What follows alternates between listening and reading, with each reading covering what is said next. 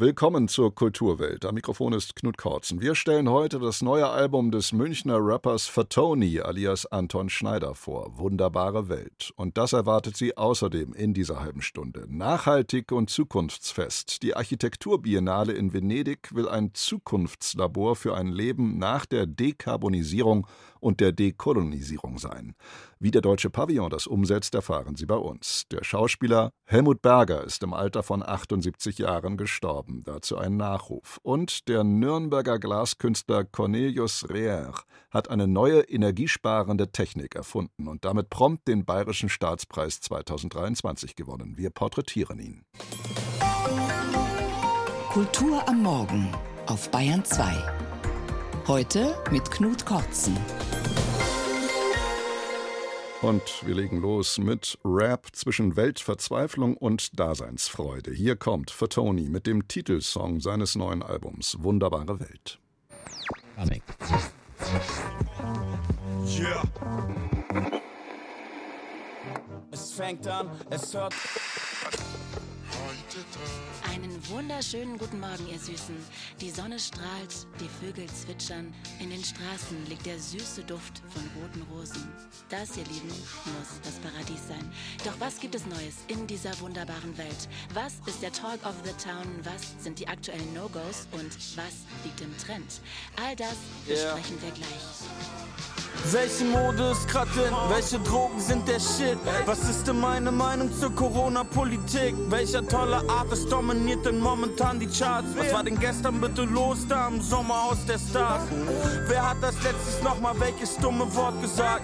Welche Sau wird denn jetzt aktuell durchs Dorf gejagt? Wieso ist das schöne Geld vom Konto wieder weg? Und warum zum Teufel war der Tatort Sonntag wieder schlecht? Wie sucht man einen Wein aus, wenn nicht durchs Etikett? Warum sind alle immer nett, außer am Internet? Wieso liebt mich meine Freundin? Wieso ist sie so perfekt? Warum bin ich Ende 30 und mein Job ist deutscher Rap? Warum? Was ist mein Tipp, wer die Grammys und den Oscar kriegt? Und wer hatte noch mal recht beim Nahostkonflikt? Alles egal, wenn ich bei Talkie am Mic bin. Ich will nur ein cooler Dude sein, so wie Porky vom Deichkind. So viel passiert auf dieser wunderbaren Welt. Ich bekomm gar nicht alles mit. Es ist viel zu viel. So viel, zu dem man eine Meinung haben kann.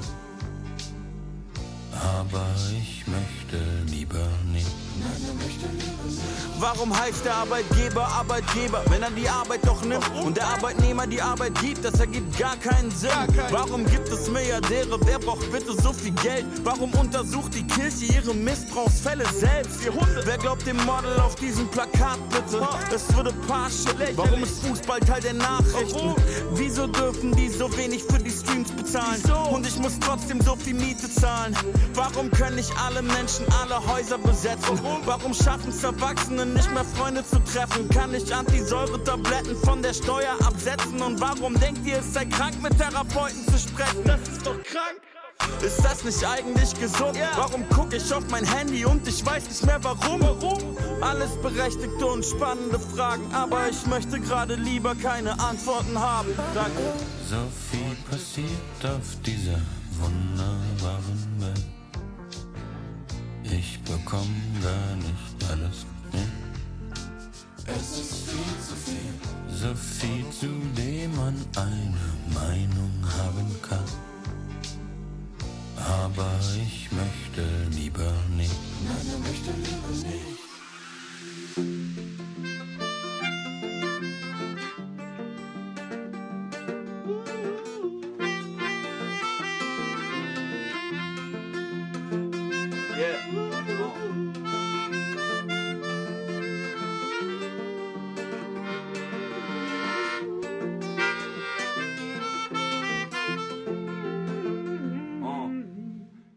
Wunderbare Welt von Fatoni alias Anton Schneider. In seiner Geburtsstadt München hat er die Otto-Falkenberg-Schule besucht. Er stand in den Münchner Kammerspielen, genauso auf der Bühne wie im Theater Augsburg. Dann aber hat sich Fatoni vom Schauspiel ab und dem Sprechgesang zugewendet. Tobias Ruland über das neue Album des 38-Jährigen. Wunderbare Welt.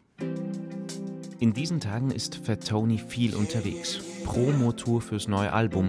Und gerade in den Interviews bei Jugendradiosendern wird ihm eins klar. Krass, als Rapper alterst du einfach schneller als der Rest. Da habe ich auf einmal einen anderen Status. Nach nur vier Jahren bin ich auf einmal die Legende oder der, die sollen das dann nicht sagen, aber der alte Rapper oder so, weil es in der Jugendkultur ist wahrscheinlich von Anfang, Mitte 30 bis Ende 30 schon wieder ein Riesenschritt. Aber ich beschwere mich nicht, ich bin immer noch da. Immer noch besser als die meisten. Besser, dankbarer und, ach ja, ein bisschen reicher. Denn immerhin. Mir geht es so gut wie noch nie. Mit dem Taxi in die Therapie.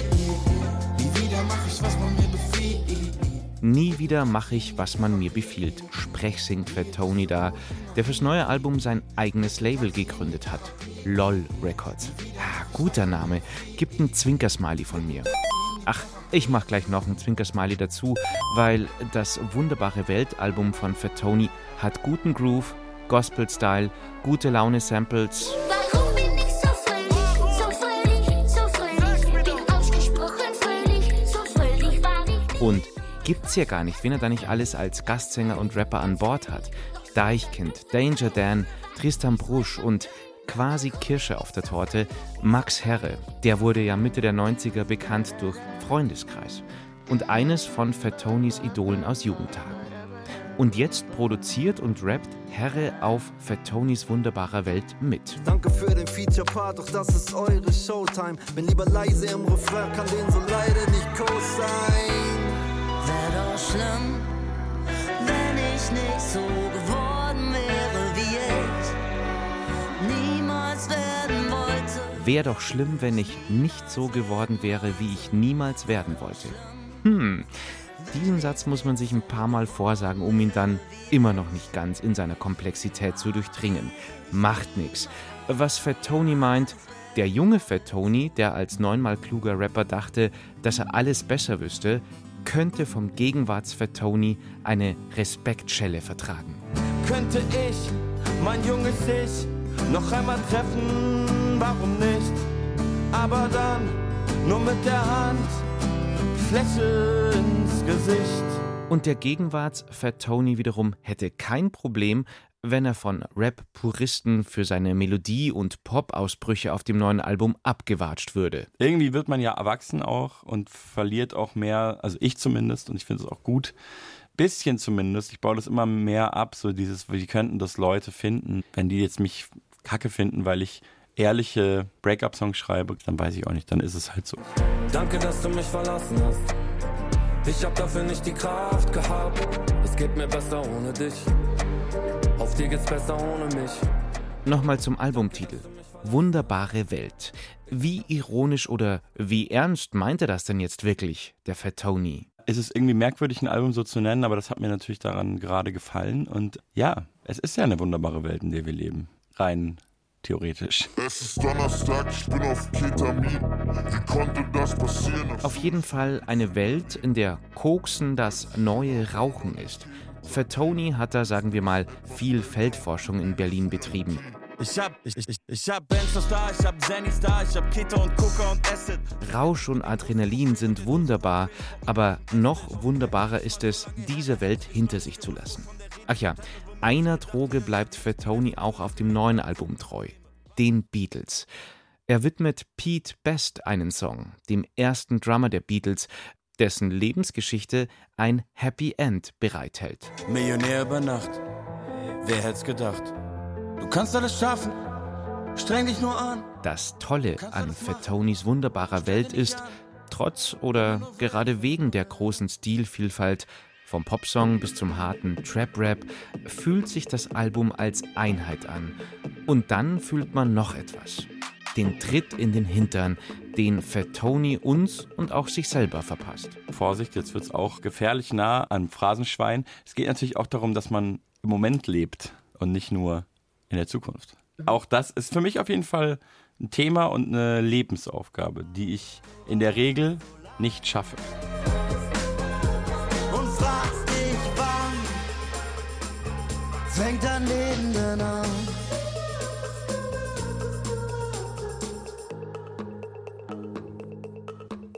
Fatoni. Ausführlich wird sich heute Abend der Zündfunk hier auf Bayern 2 mit seinem neuen Album auseinandersetzen. Dort ist Fatoni dann zu Gast, hier zu hören ab 19 Uhr. 5. Jetzt ist es 8.40 Uhr, genau 20 Minuten vor 9. Der kann am Glas. So anerkennt man in Norddeutschland eine gewisse Trinkfestigkeit. Der kann am Glas. Dieser Satz trifft in ganz anderer Weise auch auf Cornelius Reher zu. Denn der Nürnberger ist ein Glaskünstler. Als solcher schafft er nicht nur herrlich vielfarbige Karaffen, Schalen und Vasen aus Glas, nein, er hat auch im Zuge der Energiekrise für den sehr energieintensiven Herstellungsprozess von Glas neue Wege in der Produktion eingeschlagen und gefunden. Julie Metzdorf hat Cornelius Reher in seiner Werkstatt besucht. Große, aufwendig geformte Vasen mit mehreren farbigen Glasschichten übereinander. Trinkbecher mit buntem Rand und Griffmulden für die Finger, die Dellen werden einfach ins noch warme, weiche Glas gedrückt. Oder die Serie Inside Out, ein Ensemble von verschiedenfarbigen Schalen und Vasen, die man so in und übereinander stecken kann, dass sie eine Skulptur ergeben. Und wenn man mal eine Schüssel braucht, nimmt man sie einfach auseinander. 100 verschiedene Einzelstücke hat Cornelius Rehr im Angebot, oder besser hatte denn einige der besonders aufwendigen Stücke fliegen aus dem Programm. Der Grund liegt in der Luft. Mollig warm ist es in der Werkstatt und das liegt an den Öfen, die der Glasmacher für seine Arbeit braucht. Jawohl, Öfen, Mehrzahl, leider. Also es gibt seit Jahresanfang hier einen neuen Energiepreis, der eigentlich der blanke Horror ist. Man kann es nicht anders sagen. Ich habe eine Verfünffachung meiner Gaskosten. Ich habe jetzt gerade eine gigantische Stromnachzahlung vom letzten Jahr. Ganz ohne Öfen geht's aber nicht. In einer Art Mini-Pizzaofen werden die Pfeifenspitzen warm gehalten. Ein anderer dient zum langsamen Abkühlen der heißen Stücke. Überließe man die einfach der Raumtemperatur, würden sie zerspringen. Und dann ist da noch der Glasschmelzofen, das eigentliche Sorgenkind. Das ist ein Ofen, in dem das Rohmaterial geschmolzen wird. Und wenn der Ofen einmal wirklich oben auf Temperatur ist, läuft er über mehrere Wochen, Monate durch. Also es ist nicht wie bei der Keramik, wo man einmal rauf und runter geht, sondern der muss dann einfach kontinuierlich zwischen 950 und 1200 Grad laufen. Man kann die Preise seiner Produkte erhöhen, man kann versuchen, schneller zu arbeiten, aber eigentlich ist doch klar, die Energiekosten müssen runter. Natürlich bei gleichbleibend hohem künstlerischen Anspruch. Reas Lösung lautet Kälteschock. Statt das Glas in eine Holzform zu blasen, es dabei kontinuierlich zu drehen und ihm im noch gar nicht erwähnten Ofen Nummer 4 noch einen fein geschmolzenen Rand zu verpassen, arbeitet er hierfür mit einer Metallform. Man geht also mit einer heißen Glasblase rein, bläst diesen Körper sehr fest an diese dann kalte Stahlform und auf der Oberfläche runzelt sich vor lauter Kälteschock das Glas zusammen und gibt so eine wellige Oberfläche. Das ist super spannend, weil damit die flüssige Materialbeschaffenheit des Glases, die man ja im kalten Zustand nicht so im Vordergrund hat, da wieder auf die Oberfläche tritt. Spannend ist nicht nur die wellige Oberfläche, die wie vom Wind gekräuseltes Wasser aussieht und sich auch in der Hand gut anfühlt, spannend ist auch, dass Cornelius Reher dank der aufklappbaren Metallformen jetzt asymmetrisch arbeiten kann.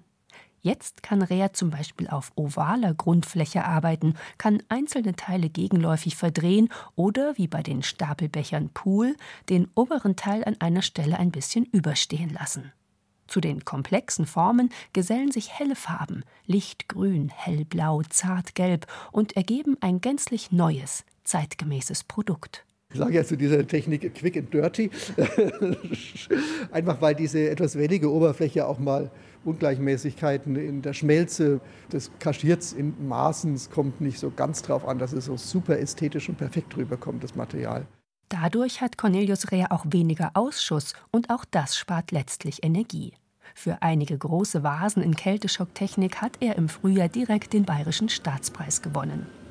Gerade ist er dabei, eine Karaffe mit einem kleinen Knick zu machen und streift sich ein paar knallrote Handschuhe über. Super Spezialglasmacher-Handschuhe. Nee, das sind Baumarkthandschuhe aus Frankreich. Mit der Glasmacherpfeife nimmt er das flüssige Glas auf, stellt sich auf ein kleines Podest, führt die Pfeife in die Öffnung der Metallform am Boden vor sich und bläst, sodass sich die Glasblase an die Innenwände der Form legt. Dann öffnet seine Mitarbeiterin die Form und die Karaffe kommt in den Abkühlofen. Mit dem Kontakt zum Ofen war's das für dieses Stück dann. Allerdings erfordert die Technik sehr viel Schleifarbeit. Das macht ein bisschen weniger Spaß, verursacht aber deutlich weniger Energiekosten. Ziel ist es, den Schmelzofen statt der ursprünglichen neun Monate jetzt nur noch fünf Monate laufen zu lassen. Cornelius Rea, Träger des Bayerischen Staatspreises 2023, porträtiert von Julie Metzdorf. Du musst zur Arbeit gehen, Fleiß ist deine Sparen. Dann kaufst du irgendwann ein Auto und dann kannst du zur Arbeit fahren. Ab und an in Urlaub, im Jahr so ein, zwei Mal. Dreimal die Woche Sport, alle vier Jahre zur Wahl. Sei immer nett zum Chef, nach dem Grund wird nicht gefragt. Du musst auch mit dem Hund raus, ein paar Runden drehen im Park. Die Haufen hebst du auf, sonst musst du noch was bezahlen. Die Leine fest, der Maulkorb auch, was er für ein Hundeleben hat. Einmal in zwei Jahren lässt du dich durchchecken beim Arzt, beim Zahnarzt einmal im Quartal, weil du Zahnschmerzen nicht magst. Es ist ziemlich sicher, dass du alles richtig machst dein Versicherungsberater versicherte dir das. Und du wartest,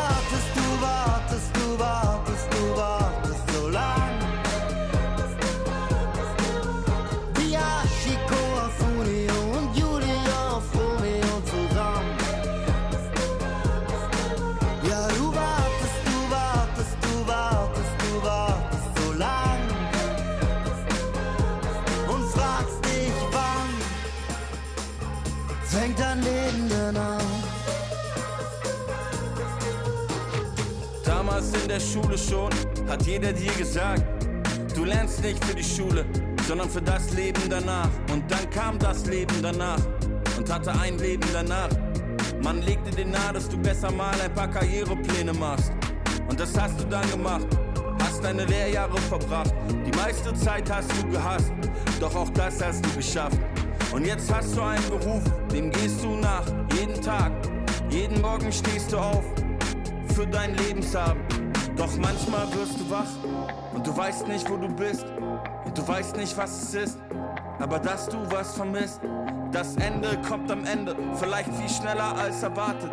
Eines Tages bist du tot und hast dein Leben lang gewartet. Und du wartest, du wartest, du wartest, du wartest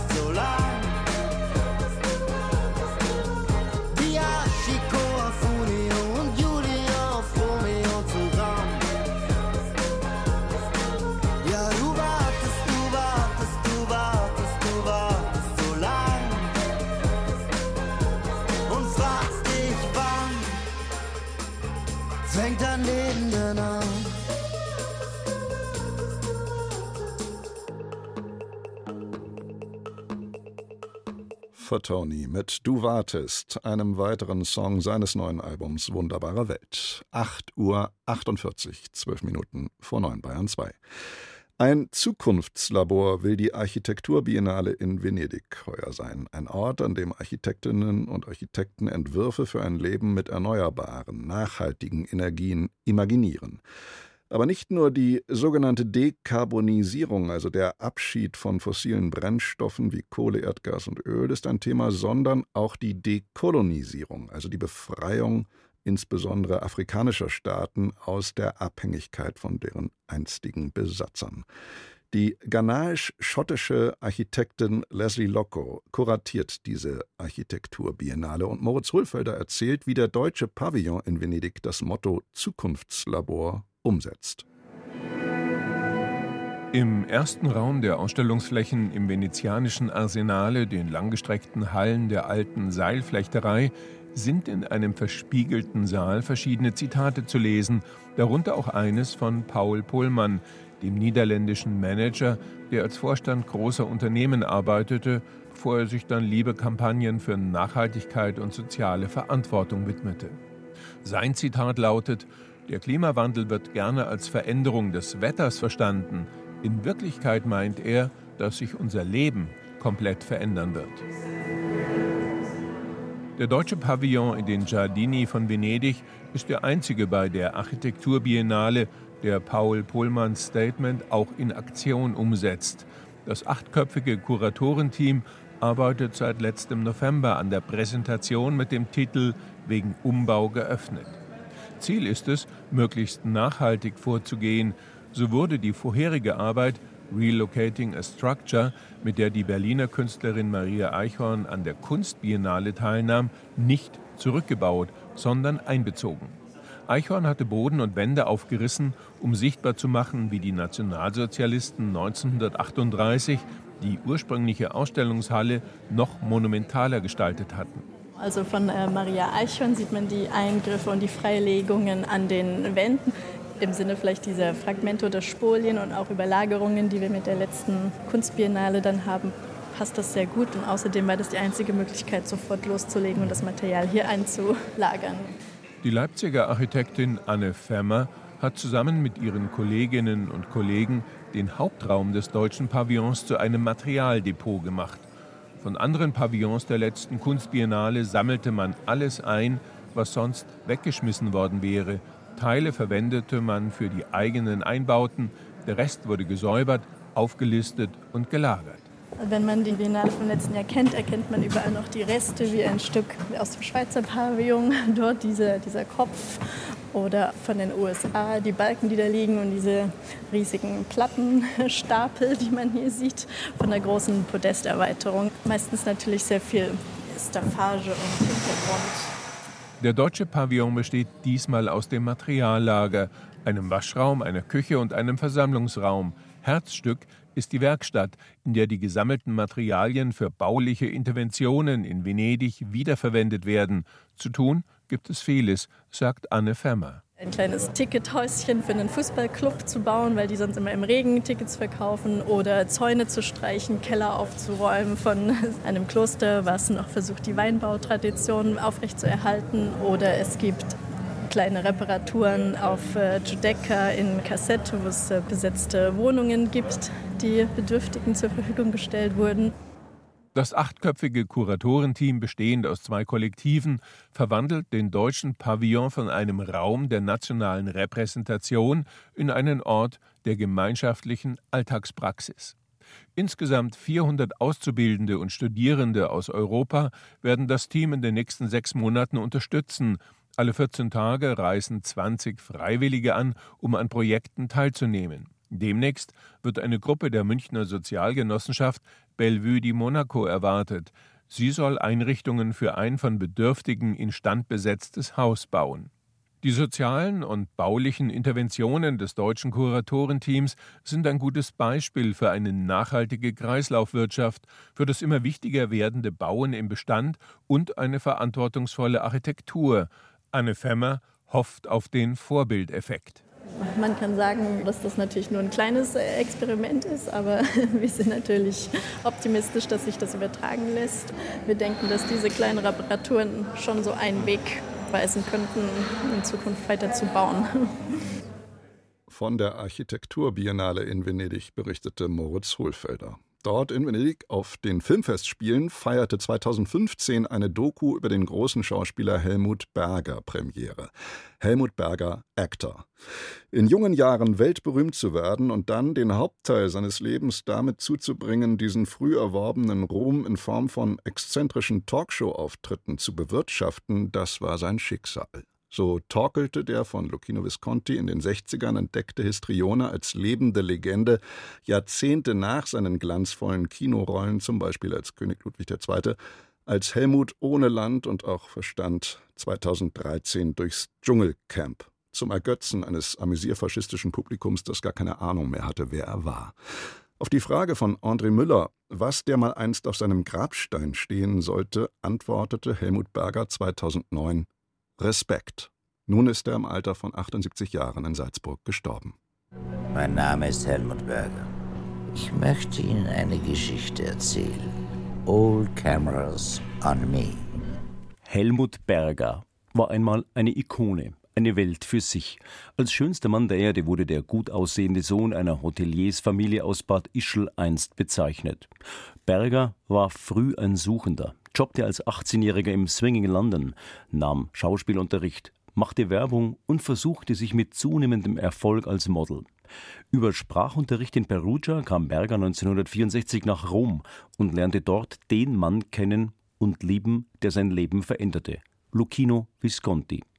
Der berühmte italienische Regisseur machte ihn zu seinem Partner und nach einigen Nebenrollen 1969 zum Hauptdarsteller in dem Film Die Verdammten. Er erhielt prompt eine Nominierung bei den Golden Globes als bester Nachwuchsdarsteller. Kinder, die Jungs, ich mal schon zum Hals heraus. Einen Mann, einen richtigen Mann. Die Szene, in der Helmut Berger die Rolle der Lola, wie sie von Marlene Dietrich im Blauen Engel gespielt wurde, persiflierte, kommentierte etwa Billy Wilder mit den Worten Außer Helmut Berger gibt es heute keine interessante Frau mehr. 1970 folgte dann unter der Regie von Massimo Dallamano gleich das Bildnis des Dorian Gray, eine symbolträchtige Paraderolle für den jungen, eitlen Star. Offenbar hat er sich in sein eigenes Bild verliebt. Oder aber in seine eigene Schönheit, die ihm vorher nicht bewusst war. Ist es nicht ein merkwürdiger Gedanke, Dorian? In 20 Jahren, in 30 oder 40, wenn Sie ein alter, hässlicher Mann geworden sind, ist er immer noch der strahlende Jüngling von heute. Warum soll ich alt werden und das da bleibt ewig jung? Helmut Berger, der Österreicher mit italienischem Flair wurde zum Weltstar, spielte in großen internationalen Produktionen neben Elizabeth Taylor und Henry Fonda oder wie bei Unternehmen Entebbe mit Anthony Hopkins, Burt Lancaster und Kirk Douglas. Er wurde aber auch zur Diva, zur Marke Helmut Berger. Helmut Newton oder Andy Warhol fotografierten ihn. Er war als erster Mann auf dem Cover der Vogue. 1972 inszenierte Visconti ihn neben Romy Schneider als König Ludwig II. Ein Höhepunkt seiner Karriere. Mon Cousin? Ich habe von meinem Kurier aus Schloss Berg diese Blumen. Aus dem Treibhaus dort. Als Visconti 1976 stirbt, wird Berger aus seinem Orbit geschleudert. Das Testament des Regisseurs, in dem sein Geliebter als Erbe eingesetzt worden sein soll, ist nicht mehr auffindbar. Es folgt ein Suizidversuch, Alkohol, Drogen und ein langsamer über viele Jahrzehnte andauernder Abstieg aus der ersten Liga bis hin zum Denver Clan. Gewalt und Leidenschaft. Visconti war für Berger sein Fixstern.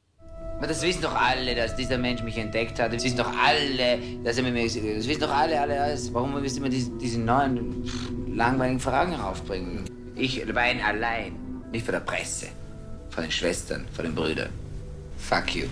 Wenn Berger noch mal gut ist, wie etwa 1990 in Der Pate 3 von Francis Ford Coppola oder erneut in seiner Lebensrolle als Ludwig II. 1993 in dem Film Ludwig 1881 der Gebrüder Dubini, ist er über die Maßen gut.